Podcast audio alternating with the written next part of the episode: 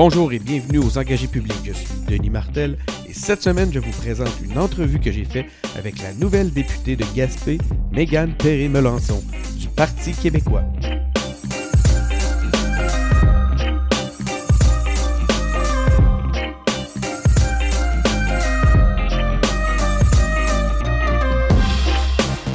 Donc bonjour, euh, Mégane Perry-Melançon, on le dit comme ça? Oui, euh, Perry, Mélençon, oui, je l'entends de toutes les façons, donc euh, je suis très habituée. Juste par euh, curiosité, euh, peux-tu nous, as-tu une origine euh, particulière que... Perry, Perry de Cap-des-Rosiers, comme ça, ça permet de, de se rappeler là, comment le prononcer. Euh, c'est un village là, tout près de Gaspé, en Gaspésie, puis ça, vient, ça vient des îles Jersey. Donc, euh, normalement, j'imagine que c'était originalement euh, prononcé à l'anglaise, mais euh, Ouais. là, maintenant, on le, pro- on le prononce Perry comme ça, oui. Il y, a, il y a une communauté anglophone quand même en Oui. Gaspésie qui, qui est assez...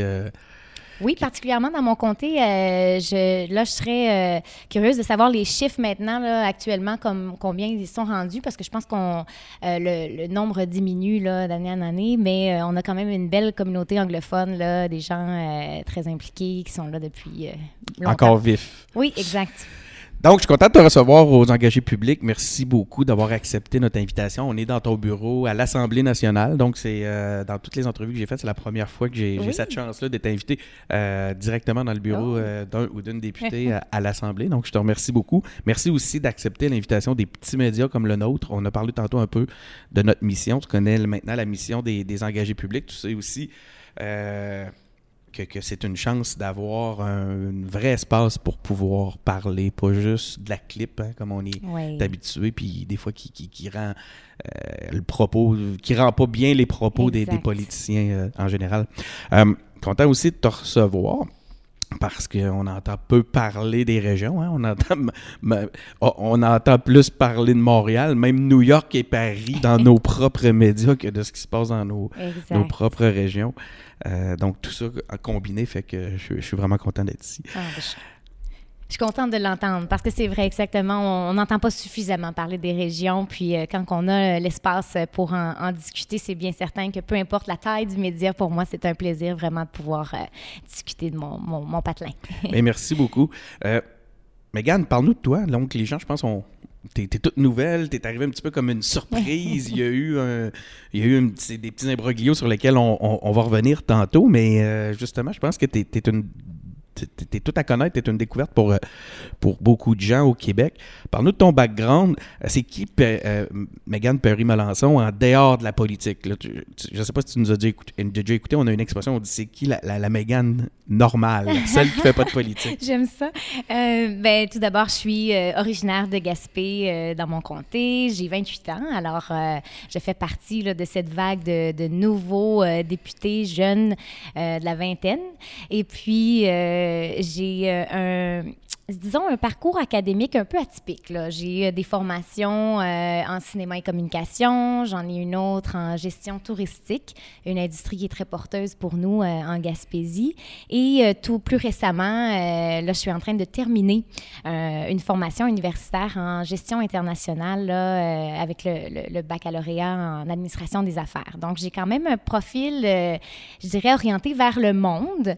Alors, j'aime bien pouvoir faire un peu là, la connexion entre les régions, euh, les petits milieux euh, plus loin, plus isolés en- en- au Québec et, euh, et tout justement là, ce qui se passe sur la scène internationale. Alors, Hmm. je pourrais dire que j'ai j'ai un peu de ces deux profils-là. là. Autant j'ai j'ai été, j'ai été aux études à Montréal pendant six ans, alors j'ai quand même, c'est ça, les deux réalités. Mais je peux dire que j'ai un, un- un faible, un attachement là, vraiment profond pour la Gaspésie, ce qui fait que je suis ici présentement en politique parce que sincèrement, je le fais euh, vraiment pour euh, défendre les intérêts de ma région. Je crois énormément au potentiel de la Gaspésie. Alors, euh, comme vous savez peut-être, j'ai travaillé pour le député sortant, Gaétan Lelièvre, comme attaché politique à son bureau. Alors, c'est là que j'ai découvert vraiment le monde Tu politique. as développé ta passion. pour, Exactement. Donc, je n'avais pas étudié en sciences politiques. Tu étais, pas- en- tourisme quand il est venu te chercher. Hein? Exactement. J'ai été recrutée là, dans son équipe euh, quand je travaillais euh, contractuel à la ville de Gaspé sur un projet euh, d'exploitation d'un site touristique, un nouveau site qui s'appelle la Pointe-aux-Haras. Et c'est là que j'ai été repêchée et que j'ai vraiment là, eu la piqûre de la politique, malgré que c'est un monde assez, assez... On peut penser que c'est un monde froid puis difficile, mais j'ai, j'ai, j'ai eu une campagne... qui est vraiment tout le contraire, là, une campagne très chaleureuse. On, On- va, on va en rediscuter. On va en parler. C'est quoi qui t'a amené en politique? Euh, ton, ton par- Ce qui m'intéresse, c'est que tu nous expliques un petit peu ton parcours militant, euh, autant au point de vue des valeurs qui t'ont amené là que du parcours. euh, ça a été quoi tes, tes implications? Là, on en a un peu. On a commencé à en parler à travers la, ton historique avec euh, M. Lelièvre, mais Oui, ben, l'histoire, pour être plus dans les détails, justement, euh, bon, j'ai travaillé comme attachée politique. J'ai euh, j'ai décidé finalement de, de retourner aux études pour vraiment aller chercher une formation plus au niveau universitaire. Euh, J'avais déjà des crédits de fait là, à l'université, mais vraiment, je n'avais pas encore de formation à, mon CV. Alors, j'ai décidé de quitter le bureau à ce moment-là pour vraiment aller retourner à Québec et, et faire ça plus rapidement pour revenir en région par la suite. A toujours été ça l'objectif. Et là, vous voyez, il me reste encore quelques crédits à aller chercher pour dire que je suis, euh, que je suis diplômée là, en gestion internationale. tu le faire à l'Université Laval? À l'Université Laval, effectivement. Et puis, euh, et puis c'est ça, dans le fond, euh, j'étais en mission commerciale au Pérou. Oh, wow. Euh, quand- Dernièrement, ça? Dernièrement, oui, euh, au mois de mai dernier, j'ai fait une mission de trois semaines à Lima pour euh, aider une entreprise euh, mauricienne à recruter du personnel là, euh, sur la scène internationale parce qu'on sait qu'on a des problèmes de, de main-d'œuvre ici au Québec. déjà axé sur des enjeux là, concrets, actuels. C'est ça. Donc, euh, moi, je me disais, ça, c'est bien certain que ça sera un, avant- un- un avantage pour euh, ma région parce qu'on a des gros problèmes de main-d'œuvre, comme partout au Québec. Alors, j'étais euh, j'étais au Pérou quand euh, j'ai su que M. Lelièvre ne ressollicitait pas un, un autre mandat là, euh, en politique. Alors là, ça a commencé à, à faire du chemin dans ma tête. J'ai eu des discussions justement avec des gens du Parti québécois parce que pour moi, il n'y avait pas aucune autre possibilité, aucune autre formation politique là, qui m'intéressait. Pour moi, ça a toujours été le Parti québécois, le Parti des régions notamment, qui en a fait beaucoup pour la Gaspésie. On a eu l'occasion justement d'en reparler avec le décès de M. Bernard Landry. On, a vu que le Parti québécois avait été très, très... euh, euh, avait beaucoup aidé la Gaspésie à se développer là, dans les années 2000. Alors, euh, j'ai, j'en ai parlé justement à mon chef, Pascal Bérubé, qui m'a toujours appuyé dans ce, dans ce projet-là de me présenter en campagne. Et puis, l'idée a fait son chemin. J'ai eu l'appui de ma famille. C'était très important. Je suis, une je suis vraiment quelqu'un de très près de sa famille. Donc, euh, quand j'ai eu euh, euh, l'appui et le courage et euh, tout, tout ce qu'il fallait pour se lancer, bien, j'ai, pris ma décision. Est-ce que tu avais déjà milité dans des instances avant ça? Seulement, quand je travaillais vraiment au niveau de la politique, là, il y avait eu des courses à la chefferie. partie d'un exécutif ou de... Non, j'ai pas. non, c'est ça.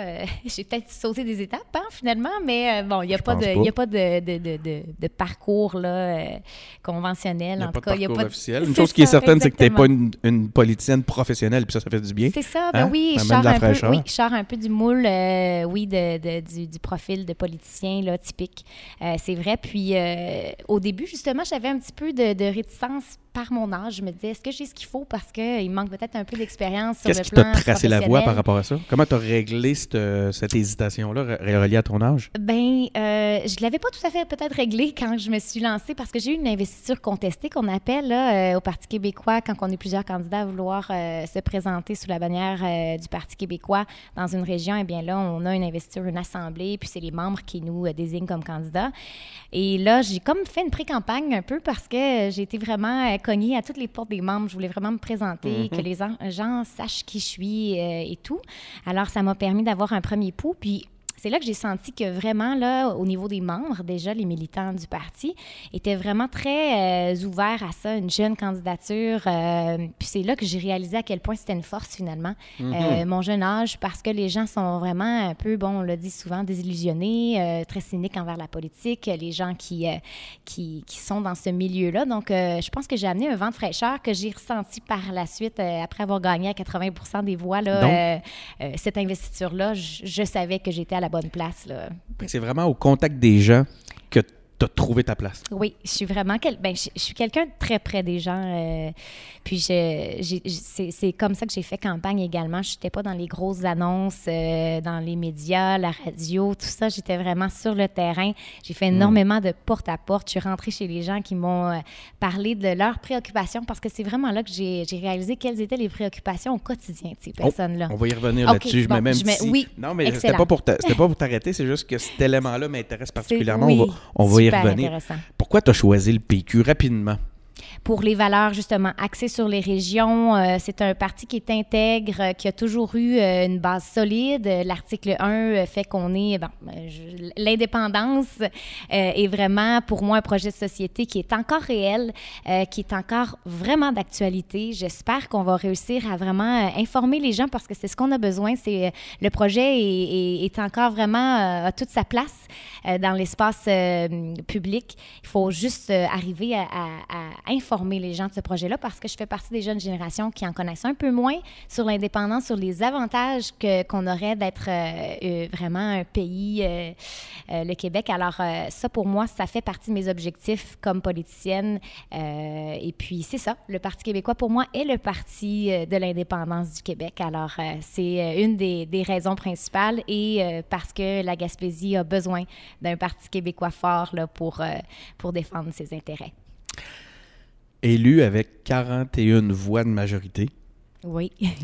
après, avoir, euh, après avoir été donnée perdante euh, le soir même, c'est quoi qui s'est passé? Euh, je, probablement que tu t'en es fait parler beaucoup, mais sache que quand même à l'extérieur de la région de Gaspé, là, honnêtement, je pense que les gens ne savent hein? pas vraiment ce que c'est qui s'est passé. Le fameux ballot qu'on dit 61. Oui. et puis là, je lisais là-dessus sur un peu sur l'enquête à venir il y en aurait eu d'autres. Euh, qu'est-ce que tu peux nous dire là-dessus? Pour commencer, euh, la journée du 1er octobre, euh, les candidats n'ont pas beaucoup euh, à faire autre que de se promener dans les bureaux de vote, serrer des mains, surtout les employés qui sont là, toute la journée, qui travaillent fort. Alors, c'est ce que j'ai fait. Je me suis promenée dans mon grand comté, j'ai fait beaucoup de routes, je suis allée rencontrer les gens qui étaient sur place. Et c'est drôle parce que j'ai terminé à la, au pôle de vote 61, qui était à l'école, dans une école anglicane qui se trouve vraiment en face de chez mes parents. Alors, c'est vraiment dans le secteur euh, de ma famille. Là, euh, et puis, l'ambiance était bonne. Je me disais, oh, wow, s'il faut que ce soit vraiment comme mhm. ça partout euh, dans mon comté, je pense que ça, ça, sentait vraiment très bon. Alors là, bon, vous savez ce qui est arrivé. J'ai été défait sur le coup, là, la soirée des élections, le premier. Mais pour mon, peu d'expérience en campagne, m'a pas fait aller chercher plus loin que ça. Là, j'étais pas moi en mode euh, bon, il faut trouver euh, une lutte aussi chaude. Il y a peut-être quelque chose qui s'est passé. Tu sais, euh, c'est vraiment plus mon comité électoral qui a beaucoup d'expérience en campagne qui là s'est dit bon, avec aussi peu. Puis parce que ce qui est arrivé, c'est qu'on voyait les résultats en temps réel un peu là, chacune des boîtes, on voyait l'écart qui qui arrêtait pas de se rétrécir dans la dans la fin de, du, du comptage. Puis là moment donné, il y a eu un gros gap, il y a eu un gros, gros écart euh, de plus de 100 d'un coup. Donc là, ceux qui sont plus habitués, justement, se sont dit, oh là, il y a vraiment quelque chose qui s'est passé, là, il faut vraiment qu'on aille au fond des choses. Donc, euh, avec les résultats pôle par pôle, ben là, tout de suite, mon délégué officiel, Maurice Mainville, a dit, oh là, là, c'est pas normal que... C'est quoi son nom? Maurice Mainville. Oui, que je salue et que je remercie encore du fond du cœur pour me pour avoir constaté ça rapidement. Et puis, euh, ben c'est ça, les, les, 194 votes avaient été donnés à un seul candidat. Alors, les trois autres candidats, Québec solidaire, euh, la CAQ et le PQ, avaient eu aucun vote. Et là, je vous rappelle qu'on est dans un secteur que je connais très bien. On est chez moi, dans ma ville natale, mm. euh, devant... En face de chez En face de chez moi, vraiment. Donc là, il y avait quelque chose, il y avait Anguille sous roche. Là. Ben, et puis, ça veut dire que même tes parents n'auraient pas ben, voté pour toi? Je pense que les autres avaient voté par anticipation. Mais quand même, ça reste qu'on a des témoignages de gens. Il y avait moyen de, se méfier. Oui, oui, oui, vraiment. Puis on avait des témoignages de gens qui nous disaient écoutez, euh, moi, j'ai pas voté pour le candidat libéral. On peut pas mm. demander euh, à quelqu'un de dire pour qui il a voté, mais euh, l'avocat du Parti québécois a été chercher des affidavits de gens qui témoignaient ne pas avoir voté pour le candidat libéral. Et puis, on avait des scrutateurs aussi sur place qui, qui nous avaient un peu donné le portrait, les chiffres qu'eux avaient en tête. Donc, déjà là, on savait qu'il y avait un problème. Et puis là, je vous rappelle, le, le, le, recomptage a eu lieu seulement dix jours plus tard. Donc, l'attente a été euh, interminable. Interminable. Vraiment. Euh, mais pour moi, le dénouement était heureux. Alors, euh, c'est sûr que j'ai pris mon mal en patience. J'avais une bonne idée que le recomptage allait me donner la victoire. Alors, je voulais pas être trop confiante, mais je savais qu'il y avait des bonnes chances. Est-ce que tu penses que pour Alexandre Boulay, ça a été aussi stressant, ce, ce moment-là?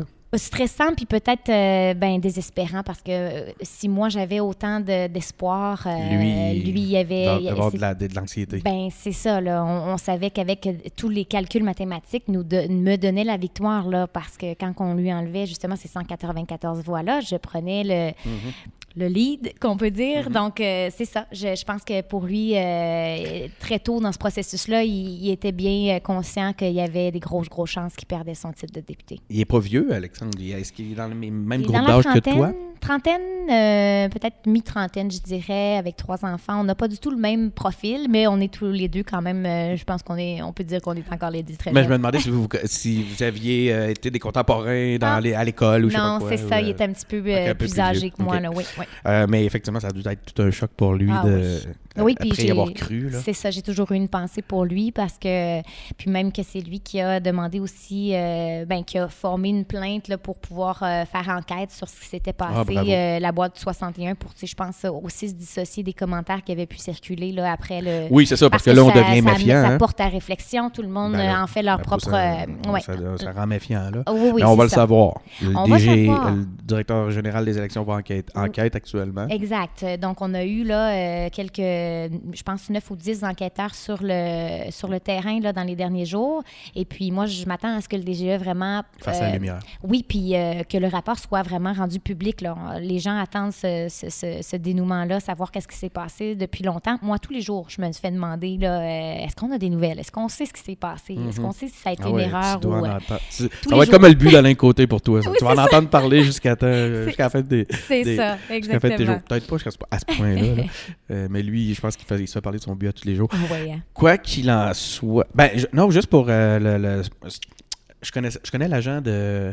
Euh, l'agent officiel d'Alexandre, je, fais- euh, je fais beaucoup de plongée sous-marine, donc j'ai- oui! j'étais un gros, gros amateur de, de la Gaspésie, puis Oui. euh, je vais beaucoup dans le coin, euh, puis Bill est, est, est un de mes amis, fait que c'est pour ça que je regardais ça, j'avais Ben oui. déjà, je regardais déjà ça d'un coup. Je gardais toujours un œil sur cette lutte-là. Euh, bon, là, c'est le temps. Qui sont les électeurs de Gaspé? Tu dis que tu as été au contact des, euh, des électeurs. Qu'est-ce que tu as appris des électeurs euh, de Gaspé à leur contact, Mm, justement? J'ai appris que le comté de Gaspé, là, euh, il n'y a, euh, il y a pas un profil d'électeur, justement. J'ai tellement un grand comté, euh, un grand territoire à couvrir que chacun des villages, chacune des villes a vraiment euh, ses propres réalités, ses défis euh, économiques, socio-économiques euh, plutôt.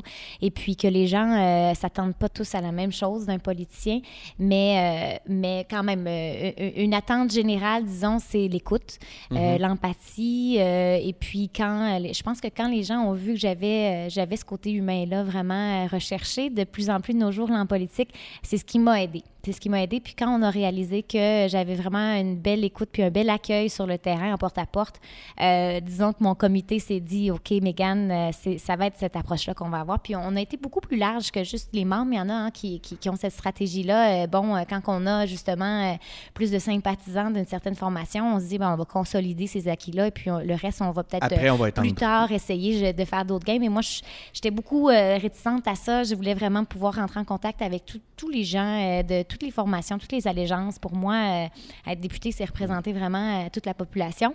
Donc, euh, je voulais, je voulais pas commencer ce travail-là juste une fois élu. Je l'ai fait en campagne. C'était, c'était audacieux parce que il y avait énormément de facteurs externes aussi qui étaient pas de mon côté dans cette campagne-là. On le sait, la campagne du Parti québécois a été vraiment difficile. Il y avait une vague qu'on ressentait même en Gaspésie, mais qui nous a pas affecté finalement, assez pour élire un, candidat de, la CAQ. Il y avait beaucoup euh, le candidat libéral qui était une candidature très forte aussi. Alors, euh, j'ai eu euh, la visite de plusieurs, plusieurs ministres, du premier ministre deux fois aussi en campagne. Ah oui, j'ai- hein? Oui, j'ai eu une campagne très, très... Ah, eux, ils croyaient. Les libéraux, Ah, oui. ils, allaient pour la victoire. là. Exactement, parce que si vous êtes un, un fan de, de la plongée, vous savez que Yo, comme on appelle, Georges appelait oui. Georges Écoute, ai un était- petit frisson. Ben oui, c'est ça, de- de- de exactement, qui était un homme très ici, apprécié. à l'Assemblée nationale. Exactement, et qui était un député de la formation du Parti libéral. Alors, euh, les, les libéraux ont vu euh, une, une Un fort possibilité. potentiel, ouais. Exactement. Mm. Alors, euh, ils m'ont pas donné la- la- beaucoup de chance. Ça n'a pas été facile comme campagne, mais finalement, euh, en, euh, je je vois que tous les gestes posés sur le terrain ont Ouais, fait hein. en sorte qu'avec 41 voix de majorité, on sait, je suis capable de mettre des noms sur les personnes qui ont fait en sorte que je suis là présentement. Wow. T'avais vraiment une grosse machine derrière. Euh, Ah, contre toi. Ah, sûrement aussi avec Oui. toi, parce que tu as eu des gens. Je, je t'entends parler de tous les, les gens qui se sont engagés dans ta campagne, puis je trouve ça extraordinaire. Ah, puis, oui. euh, compte tenu de la nature de notre podcast, euh, c'est vraiment euh, pertinent et intéressant. Mais vous faisiez, vous faisiez face à, une grosse pointure. Là. il, y avait, il y avait des ouais. appuis d'affaires importants aussi. hein, Exactement. dans la communauté d'affaires. Euh, Oui, dans la communauté d'affaires, qui était un, un- un directeur d'usine euh, de... Bill, qui- Bill qui-. Ben aussi, je veux Qui- dire, euh, Ah, le candidat qui est aussi euh, un directeur pas d'usine de, fab- de fabrication de paléoliennes, LM Wind Power, qui Ah, emploie oh, au-dessus de ok. 500 employés. Alors oui, oui, il y avait, euh, il avait été chercher de quelqu'un- l'économie Oui. contre euh, Meghan. Oui, puis c'est ça. j'ai pour mon dire que euh, les libéraux ont été chercher le candidat qui pouvait euh, faire que le, le- le comté devienne libéral. Puis euh, quand même, de mon côté, je crois, tout, euh, en toute modestie, Mhm. que le Parti québécois a réussi à avoir la candidate pour battre ce candidat-là. Donc, euh, euh, je, me, je me lève, je lève mon chapeau euh, Ben oui. pour avoir réussi. Oui, 41 voix hein, Exactement. à l'arraché. Oui, puis je remercie mes bénévoles, comme vous dites. C'est comment euh, d'être député? Là, c'est c'est- tout nouveau pour toi, Oui. on le disait tantôt. Euh, Qu'est-ce qui change? C'est quoi les éléments qui t'ont frappé? Euh, ben, euh, pour moi, c'est vraiment intéressant de pouvoir être euh, en premier plan sur tous les gros dossiers, tous les projets qui, qui sont en cours actuellement dans ma région et puis de pouvoir s'assurer que le gouvernement prenne connaissance de ces dossiers-là, soit au courant de, de, l'état actuel des dossiers. Donc, je, trouve que c'est vraiment un, un privilège pour moi de connaître tout ce qui se passe en, en ce moment dans la région.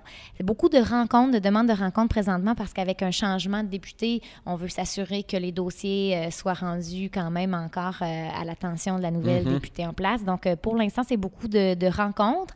La vie de parlementaire n'a pas encore commencé. Là. Je ne suis pas encore active dans, ces, dans les travaux parlementaires. Alors oui, je, je, je, je sais un peu qu'est-ce qui m'attend, mais euh, j'ai pas encore goûté euh, à ça. là. La vie de parlementaire avec euh, les, les, les, périodes de questions, tout ça commence le 27 novembre. Alors pour l'instant, c'est vraiment euh, le rôle de député sur le terrain dans sa circonscription et je trouve ça franchement très intéressant. Est-ce que les regards changent?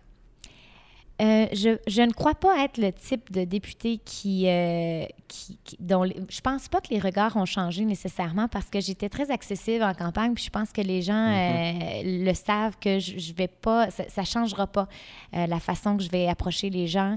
Je veux me garder très disponible encore à l'écoute. Donc je crois que je crois que non ça m'a peut-être donné un peu de, de j'ai gagné en respect je crois là avec les, Mhm. justement l'histoire du recomptage et tout ça le monde encore euh, ma, fa- ma campagne famille se promène puis c'est encore beaucoup beaucoup de commentaires de félicitations Ah à votre ouais? fille puis euh, oui oui c'est ça donc euh, c'est sûr que les gens savent je suis qui il y a plus il y a plus de doute la députée Mégane que oui, il y a un peut certain changement quand Oui. même dans le. puis c'est ça un Ne député que de des région nouveaux regards. oui, parce qu'un député de région, exactement, est vraiment très connu. Là. On a la chance d'avoir beaucoup de médias locaux qui nous donnent la visibilité. Oui, il y a encore des écosystèmes ah, médiatiques locaux. hein, Oui. le- nous, Vraiment, locaux. chez nous, c'est très, très fort. Oui. Euh, donc, ça, ça me permet vraiment d'être en contact avec ces gens-là. Même euh, quand je suis à Québec, par exemple, je peux faire des, des, des- des entrevues facilement avec euh, les médias locaux.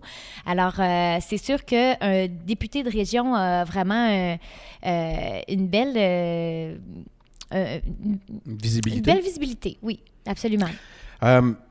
Est-ce que les gens t'appellent Madame la députée? Comment Oh, ça... en riant, toujours avec un sourire Avec en un coin. sourire oui, Madame dans- la députée, parce que c'est, c'est mon titre formel, Ben mais, euh, mais oui, avec toujours un petit sourire en coin. Puis là, il y a toujours cette, cette, euh, ce moment-là où les élus locaux, par exemple, savent pas, bon, est-ce que je commence à la vous voyez, parce est quand même euh, beaucoup plus jeune. Donc, c'est toujours drôle. Là. Ça, ça, ben, ça allège justement les, les débuts de rencontre. Oui, c'est toujours ça. plaisant.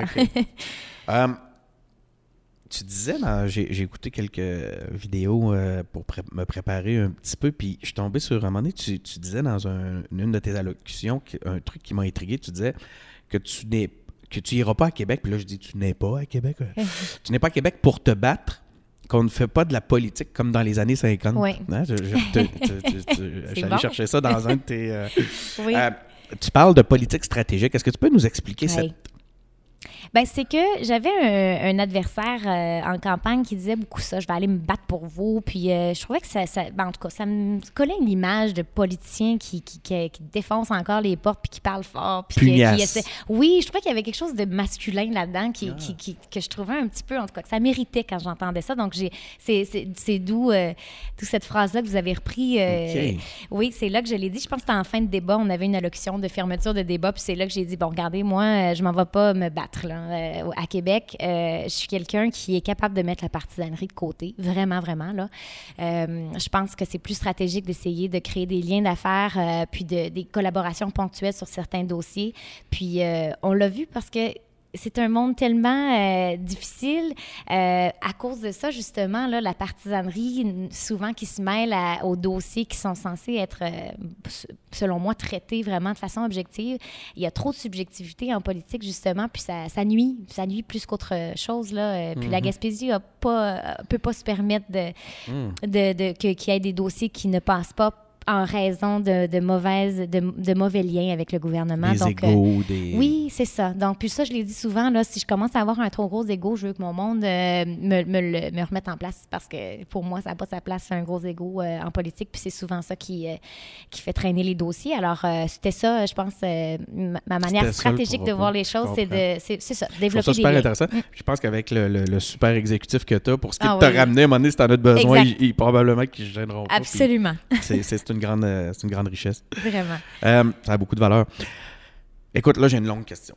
Oui. C'est sur les régions. Euh, ah, au début, j'avais mis une question. Je voulais que tu nous expliques la débâcle péquiste. Je ne veux même pas en parler, ça sert à rien. On va regarder. j'ai même pas envie de te poser cette question-là. On va regarder plutôt le, les citoyens. On va se tourner vers les citoyens au lieu de se tourner vers, le, vers les partis. les, bon, les régions sont majoritaires au PQ. Oui.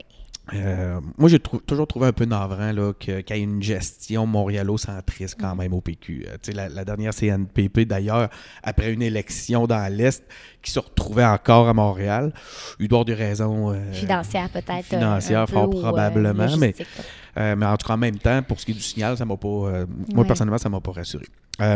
puis j'ai demandé à, une de mes très, très bonnes amies, en fait, ma conjointe, qui est en région, oui. J'ai demandé, euh, parle-moi donc des régions, aide-moi donc à, me préparer. Voici ce qu'elle m'a répondu. OK. je te lis. En région, les agriculteurs se suicident, les entreprises ont de la difficulté à recruter des employés, les trajets d'autobus et de train sont coupés. Pourtant, il y a du vrai monde qui habite en région, des jeunes avec de l'ambition et en amour avec leur région. Les entrepreneurs veulent participer à la vie économique du Québec mais le gouvernement s'acharne à développer des projets qui ne sont porteurs que pour les centres. Ah, c'est bien dit. C'est triste, hein, mais c'est la réalité, tout à fait. Euh, c'est très bien. Le, portrait est réel. C'est. Euh, c'est désolant, oui, de voir ça parce que euh, on le sait qu'avec une, volonté politique en, Gaspésie, ça a toujours mené à de grandes choses, des, des projets structurants pour l'avenir de la région. Alors, j'espère qu'on aurait cette occasion-là de faire valoir certains points là, de la Gaspésie au premier ministre parce que justement j'écoutais euh, une entrevue donnée par Gilles Gagné de la Gaspésie, euh, Bernard Landry. à la base, c'est un mouvement qui s'appelle les Patriotes gaspésiens qui avait euh, mis beaucoup de pression sur le gouvernement pour dire écoutez, là, on parle de génocide économique. Là. Il était prêt à aller là, devant, était prêt à aller à Genève là, pour faire valoir les droits des Gaspésiens. C'était vraiment un gros mouvement. Puis c'est vrai qu'on n'a pas, pas assez comment dire, euh, le, gouvernement ne tient pas assez compte de nos réalités.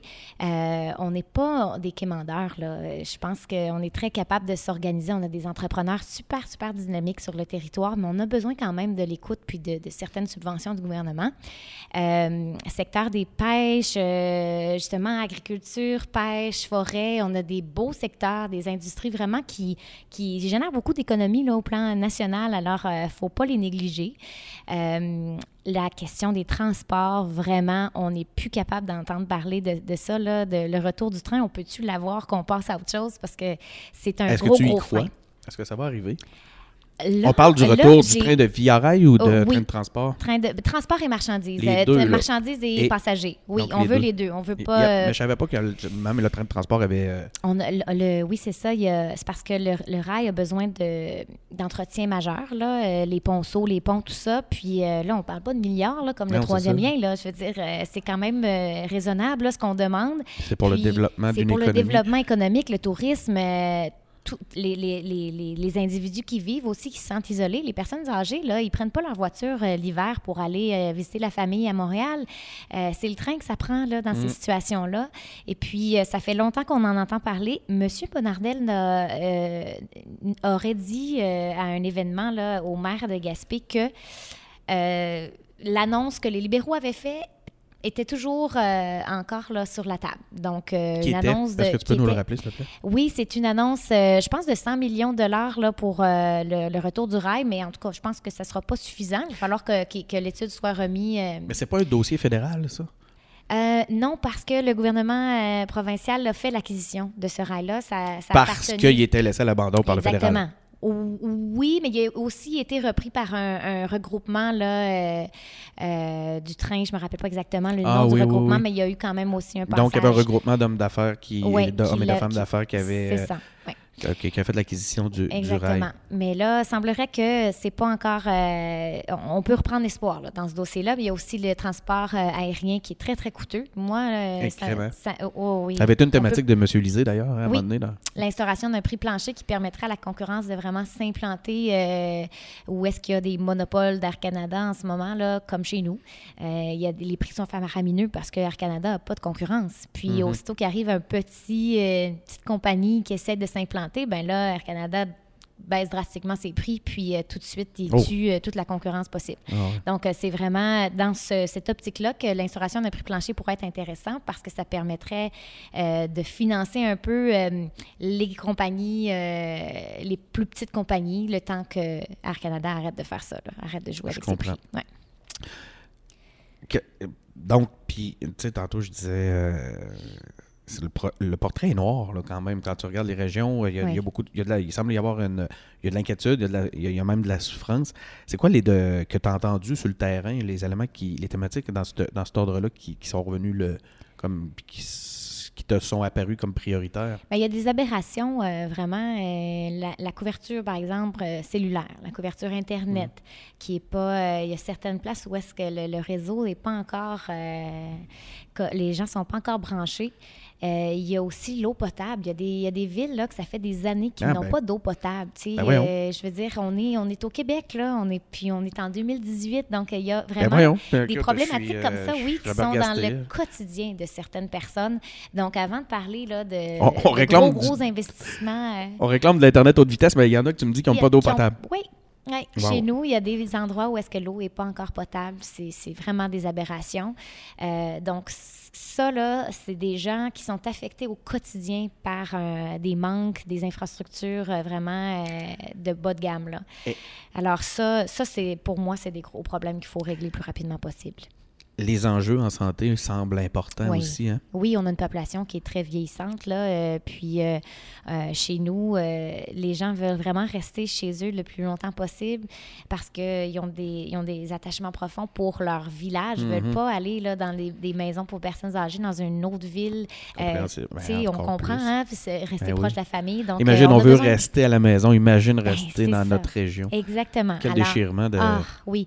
Donc, les services de proximité chez nous, là, on veut vraiment s'assurer qu'ils soient tous maintenus et qu'il y en a d'autres qui, euh, qui soient développés. Euh, soutien à domicile, très, très important. On a, euh, je ne sais pas si, je sais pas c'est quoi les chiffres, mais les proches aidants, là, ça touche presque une personne sur trois chez nous, là, quelque Ah, chose ouais. comme ça, une personne sur quatre ou trois, là, même. Mhm. Donc, euh, de donner du répit à ce monde-là, là, ça ferait pas de tort non plus. Donc, euh, des, gros, des gros enjeux. Oui. Donc, ça va prendre. Il va falloir combler aussi les besoins, de, les, les besoins en main-d'œuvre. hein. Oui. C'est ce que tu m'en as parlé tantôt. Je me souviens plus si on Oui. est en onde ou pas. Besoin de main-d'œuvre, euh, oui, oui, absolument. Puis aussi de s'assurer que nos jeunes euh, reviennent. C'est vraiment prochain, euh, relié, là, vraiment, Ah ouais, parce que. euh, Pourquoi ils reviennent? parce, ben, Je trouve ça intéressant. oui. on n'est pas dans reste, on Oui. est dans le reviennent. reviennent parce qu'il y a comme quand même une réalité chez nous. euh, on n'a pas d'université. Bon, donc euh, quelqu'un qui Hmm. veut vraiment aller euh, chercher des hautes études doit quitter la région.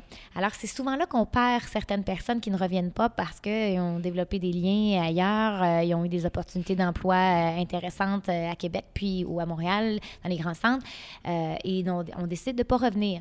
De les garder aussi parce qu'on a quand même un cégep euh, très très actif qui a des beaux programmes. Cégep de Gaspé. Le Cégep de Gaspé, qui a plusieurs campus aussi euh, en Gaspésie. Alors, euh, l'École des pêches, notamment, qui fait partie de- du Cégep de la Gaspésie des îles. Alors, euh, ça aussi, c'est de développer des programmes, les garder aussi, puis de- d'en faire, d'en faire la valorisation de ces métiers-là, parce qu'on a beaucoup de, de- de métiers, de professions avec des bonnes conditions salariales qui sont juste peu connus et que les peut-être que ça fera en sorte que plus de jeunes restent, justement, n'aient pas besoin de quitter pour euh, bien se former. Cette, euh, réalité-là de, de travail saisonnier, euh, est-ce que c'est pas un genre un peu rebutant, justement? Est-ce que. comme- Puis, puis là, ça, ça- ça touche les aspects. euh, Oui. le ça inclut le fédéral là, là-dedans. Oui, travail saisonnier, ben il y a les pêches et le tourisme qui, qui sont des industries là, vraiment plus saisonnières. Euh, mais il y en a qui, qui, qui, qui sont bien là-dedans quand même aussi, travail saisonnier. On a des retraités justement qui, euh, qui reviennent au travail, qui donnent des heures, Ouais, qui sont très heureux de ça. Donc, euh, on a affaire à, à- aux gens de la retraite. C'est quand même euh, des employés euh, vraiment importants chez nous pour certaines industries. On a aussi la main-d'œuvre euh, qui provient de l'étranger, euh, les programmes d'immigration qui permettent à, des, travailleurs étrangers temporaires, de temporairement venir euh, travailler chez nous. Le secteur des pêches utilise de plus en plus cette ressource-là. Euh, donc, il- c'est ça, ça sont de l'eau de, défis. Il y a des solutions qui existent, mais qui sont euh, pas assez euh, malléables présentement. Là, on est dans le mur à mur. Euh, je parle de programme d'immigration. Justement, c'est très difficile de faire venir des, des gens en région et les besoins sont là. C'est quoi les solutions pour ça? Euh, ben, de, de moduler les programmes. Euh, J'entendais justement les gens du secteur de la pêche dire que leurs employés, après, quand, quand la saison termine, euh, ces employés-là voudraient vraiment rester, euh, mais ne sont pas capables de changer d'industrie, d'aller travailler dans le secteur du tourisme, par exemple, parce que leur permis de travail ne leur permettent pas de, de vraiment changer d'une industrie à l'autre. Donc, ce genre de ce genre d'initiative-là, euh, de mesures pour... Donc, si je comprends bien, des travailleurs étrangers viennent ici avec un permis spécial, ils, Oui. font, ils font les pêches, puis après ça, ils voudraient se tourner vers autre chose, mais actuellement, c'est pas peuvent con- pas. Exactement. Ah, oui. ouais. Donc, euh, de moduler ces programmes-là, ça, ça permettrait, euh, oui, effectivement, à des industries de. Puis de ils pourraient choisir de s'installer à ce moment-là. C'est ça. Mais il y a toutes sortes. hein. Moi, je suis, euh, je suis maintenant porte-parole de, des, des dossiers qui touchent l'industrie touristique. Oui, c'est quoi tes dossiers que tu t'es fait confier par ton chef? Oui, ben, j'ai le, le tourisme, j'ai la jeunesse et loisirs, sport et saines habitudes de vie. Donc, c'est Donc, vraiment tu- des, t'es des vraiment dans- dossiers. tu viens de démontrer que tu connaissais tes... Oui, oui, oui, vraiment. Puis c'est ça, tu sais, je connais bien la réalité du- de l'industrie touristique et euh, justement, euh, là, ça, ça, ça pourrait être un beau dossier euh, à, à suggérer euh, au ministère, à, à la ministre de la, Touri- du, voyons, la ministre du Tourisme, parce que le calendrier scolaire est vraiment pas adapté au- à la saison, la haute saison touristique. Ça fait toujours en sorte que les, les employés, par exemple, euh, les étudiants euh, du collège et de l'université euh, quittent pour retourner aux études et vraiment il y a comme une période de la saison haute qui, qui est prise Un en charge seulement manque. par les employeurs qui ont de la difficulté vraiment à terminer leur saison. Donc euh, ça, c'est sûr qu'il faudrait mieux arrimer les deux. Écoute, j'avais pas... Elle va comment, la, la- selon toi, l'industrie du tourisme en Gaspésie? Rapidement, t'en ferais un portrait... euh, Elle va de mieux en mieux, je dirais, parce que euh, les dernières années, on a vu vraiment une hausse euh, d'achalandage. On a beaucoup de visiteurs. La promenade de Percé, on a vu que ça a eu un bel effet aussi Ouais. sur qui, qui a été qui a été remise à niveau là dernièrement. Ça Ouais, a vraiment donné un beau un beau coup d'éclat à la ville de Percé. C'était super. Alors l'achalandage, ça va bien, mais les infrastructures ont besoin d'être mises à niveau beaucoup là. Euh, L'hébergement, euh, l'offre en restauration également. On a besoin vraiment de se mettre à jour là-dedans. Donc euh, On le sent, hein? oui. Ah oui, Ouais, c'est je, je te le dis comme euh, Oui. consommateur touristique. Euh, Exactement. on le sent quand on, on va en Gaspésie. Ouais. Je compare avec, euh, par exemple, l'île du Prince-Édouard, qui, est vraiment le tour pour mettre en valeur Ah oui. son terroir euh, d'une façon incomparable actuellement. Oui, on un pourrait bon vraiment travailler. C'est ça, on pourrait s'inspirer exactement des, des destinations dans les maritimes là, Mm. qui, ont, euh, qui ont vraiment des infrastructures plus euh, à jour. Là, puis c'est vrai qu'on on a du travail à faire là-dessus. Qu'est-ce qui arrive avec le quai à Percé? Ah, c'est une Dieu, question je que j'avais pas, pense- mais là, oh, tu m'intrigues. Je pense qu'on en, on en parlera pas. Ben, c'est parce que Ben, c'est tellement compliqué. Là, Je le sais, il y, a eu une tentative de, prise de contrôle par les gens locaux pour pouvoir enfin Oh, s'en oui, sortir. Puis euh, là, Ben, ça a été, il y en a qui voulaient, il y a, il y a- il y a certains euh, C'est qu'on parle, on parle euh, de, de, le- de, de- de- Ouais, de on- tours qui voulaient pas. Exact. C'est parce qu'on parle de la céder à la ville de Percé, mais Percé ne veut pas non plus l'acquérir euh, sans aucune euh, condition. Se retrouver avec tous les frais. Se retrouver avec tous les frais, puis d'entretien. Écoute, on parle de plusieurs millions. Là, Ben euh, oui. Donc, non, c'est encore un dossier qui traîne, puis c'est normal. Il y a Mais- vraiment trop c'est complexe. C'est pas, tu vas dire, coudon, essayes-tu de me faire parler contre le fédéral? Absolument, mais encore une fois, euh, c'est pas un dossier fédéral, Oui, ça, oui, c'est un dossier fédéral, puis euh, ça traîne, puis euh, euh, oui, ça pourrait être une bonne raison de parler euh, contre le fédéral, mais je vais vraiment m'abstenir parce que c'est- un dossier un- qui, qui, qui, qui est encore à, à l'étude beaucoup, là, donc euh, on va laisser les choses euh, Écoute, aller de je vais, leur propre je cours. vais, euh, je vais respecter ça. En même temps, parce que j'avoue que c'est excessivement complexe. C'est commencer à parler de ça sans faire une mise en, en contexte, ça serait pas intéressant pour nous. oui. Les gens qui, qui prennent la peine de nous écouter. Écoute, c'est, ça serait déjà la fin. Ah J'ai oui, pas. hein? Oui, ça, je te l'avais dit, ça irait vite, ah, Ah wow. oui. Ça va super vite. On a fait, euh, ça fait quand même euh, près de 40 minutes qu'on, Wow. qu'on parle. Euh, merci beaucoup, Megan. Ah, ça fait C'était, extrêmement plaisir. euh, je me permets de t'appeler Megan. C'était vraiment intéressant. De par ta jeunesse, je pense que tu as, tout à, à- t'as quand même des preuves à faire. hein. Les gens doivent te regarder et dire. Puis ce que tout le, le- le temps qu'on vient de passer ensemble euh, est vraiment rassurant, autant au point de vue euh, de ton implication euh, que de ta vision pour la, pour la suite. Ah, ben, je suis contente de l'entendre, c'est vraiment gentil. Ben, je te remercie beaucoup. Ça me fait grand plaisir. Merci de l'invitation, vraiment. un grand plaisir.